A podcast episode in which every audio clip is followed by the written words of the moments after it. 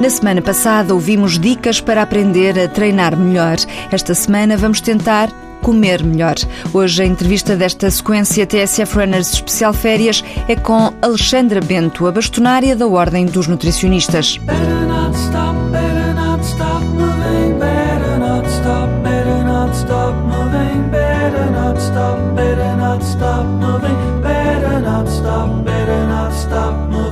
Alexandra Bento vai guiar-nos nos próximos minutos numa corrida na roda dos alimentos. Começamos com a bastonária da Ordem dos Nutricionistas olhar para os hidratos de carbono. Pão, massas, arroz, a consumir com moderação, mas sem os tirar de cima da mesa. Cuidado por isso com essas dietas paleolíticas que estão na moda. Parece-me um pequeno grande disparate. Nós ganhamos peso se não tivermos um balanço energético que seja cuidado. E, por outro lado, perdemos peso, eh, contrariando esta, esta equação.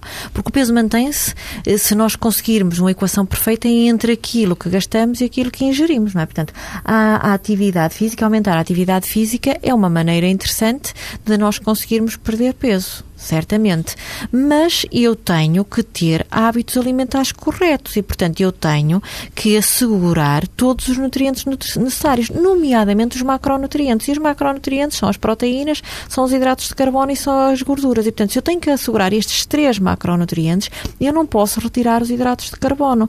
E eu tenho, com certeza, é que fazer um balanço energético que seja assertivo para eu perder peso, ou seja, e eu aumentar a quantidade de energia gasta e aos bocadinhos bocadinhos aumentando a quantidade de energia gasta e mantendo o equilíbrio entre os nutrientes, portanto, mantendo as minhas regras alimentares ao longo do dia, sem excluir nenhum alimento nem nenhum grupo de alimentos, eu com certeza que vou perder peso. Mas se, por exemplo, não devemos cortar eh, nos hidratos de carbono, como já aqui falamos, há outros alimentos em que certamente podemos cortar. Podemos cortar nos fritos, por exemplo, podemos sem cortar dúvida, nos bolos. Sem dúvida.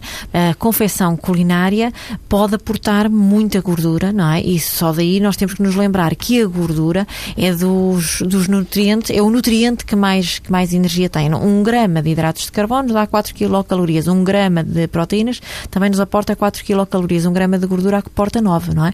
E, portanto, se nós estamos a pegar numa colher de chá de manteiga ou de azeite ou de óleo, portanto, tudo isto é gordura, ou de margarina, tudo isto é gordura, nós temos ali à volta de 45 a 50 quilocalorias, não é? Portanto, e é uma coisinha de nada, não é? Portanto, é uma coisinha pequena que nos está a aportar muita caloria. E, portanto, a confecção culinária tem que ser desde logo pensada. Confecções culinárias que sejam mais simples, estofados, que não sejam exigentes em termos de, de gordura, cozidos, grelhados. Portanto, é uma boa atitude mudarmos a, a nossa confecção culinária. Outra boa atitude será, com certeza, nós retirarmos a gordura em excesso dos alimentos, não é?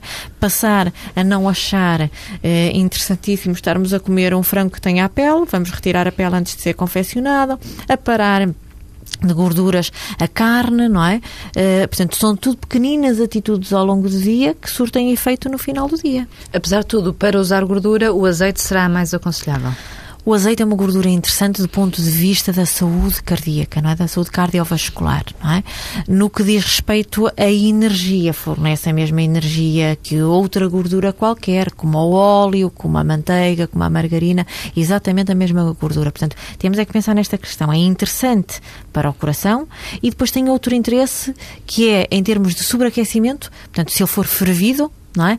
Ou a, a temperatura de, de, fervura, de evolução do azeite é mais elevada, logo torna-se interessante para confecções culinárias que levem a temperatura a uma que precisem de levar a temperaturas elevadas. Mas, por exemplo, se fizermos uma sopa, devemos deitar o azeite depois da sopa estar cozida Sem dúvida, para guardar a riqueza nutricional máxima, para não estarmos a deteriorar este azeite, esta gordura. E, para além disso, também para guardar o seu sabor, não é? Como é que nós devemos fazer essa equação entre as calorias que vamos ingerir e depois aquelas que vamos gastar? Em primeiro lugar, nós temos que ter a noção de qual é o nosso metabolismo basal.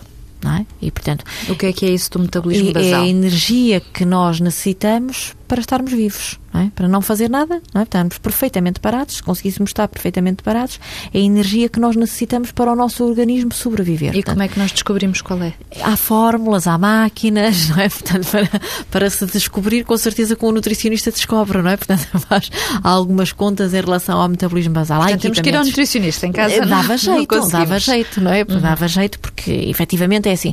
Com certeza que outros profissionais de saúde também poderão saber determinar o metabolismo basal de, de um indivíduo, mas o nutricionista tem a obrigação de saber uh, determinar o metabolismo basal de, de, um indivíduo. E depois de saber qual o metabolismo basal, e genericamente o metabolismo basal uh, de um indivíduo adulto uh, normal situa-se à volta das 1800 calorias. Não é? 1500, 1800, se for uma mulher um bocadinho menos porque são mais pequeninas, não é? Portanto, genericamente. Pronto, mas vamos dizer que o metabolismo basal eh, pode ser entre as 1200 a 1800, para sermos latos, não é? Depois, para além do metabolismo basal, quanto mais atividade eu tiver, mais gasto, não é? Portanto, é o extra basal. É? Se eu praticar atividade física, só numa prática de uma atividade física durante uma hora, eu tanto posso gastar 200 calorias, como posso gastar 1000, 1500 ou 2000. Não é? Portanto, tudo depende do treino. Devemos olhar para, para as etiquetas que vêm nos alimentos e ver quantas calorias é que eles dizem lá que aquilo traz? Uh, sabe que eu custa muito responder-lhe a essa questão, porque eu sou tentada a dizer-lhe que não na perspectiva da soma das calorias. Isso não. Porque acho que a nossa atitude em relação à alimentação deve ser uma atitude relaxada não é? Portanto, eu devo escolher os alimentos porque sei como é que deve ser constituído o meu pequeno almoço, porque sei o que é que devo comer a meio da manhã, porque sei que o meu almoço deve começar por uma sopa e por um prato de comida e, porventura, terminar numa peça de fruta. Portanto, eu sei como devo organizar o meu dia alimentar e, portanto, não me devo preocupar com essas questões de quantas calorias tem, não é? Quanto me está a fornecer. Porque eu tenho que ter esta atitude que lhe estou a dizer relaxada em relação à alimentação. Mas, por outro lado, eu devo ter esta curiosidade interessante de ver os rótulos para saber aquilo que estou a comprar.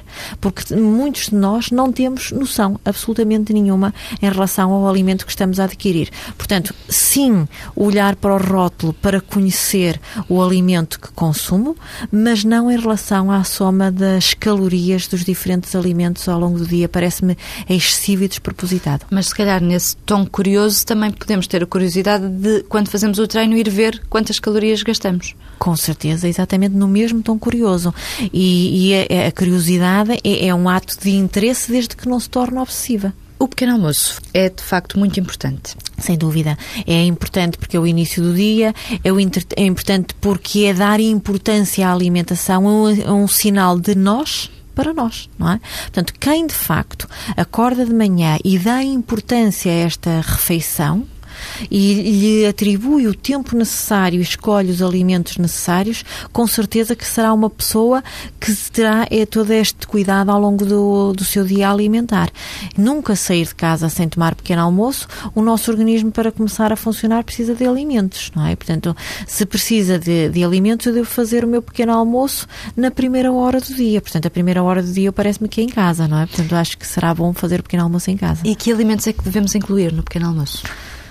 Eu, eu costumo dizer que nós devemos ter três grupos de alimentos no pequeno almoço para tornar esta mensagem facilmente perceptível.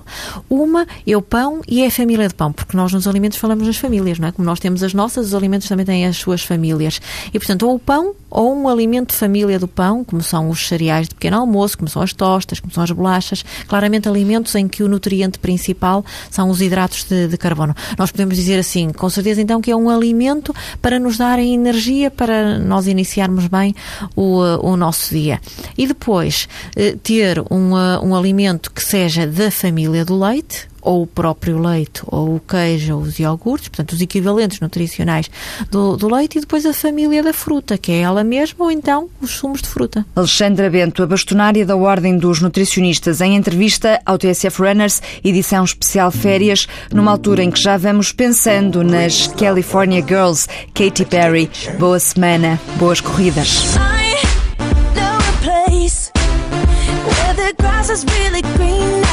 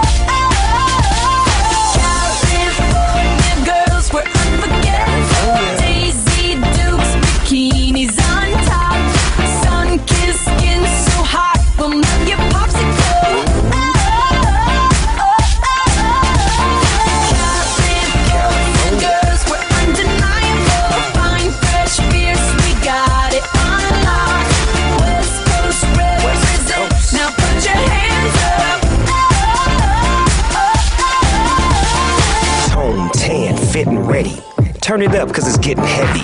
Wild, wild, West Coast. These are the girls I love the most. I mean the ones, I mean like she's the one. Kiss her, touch her, squeeze her bones.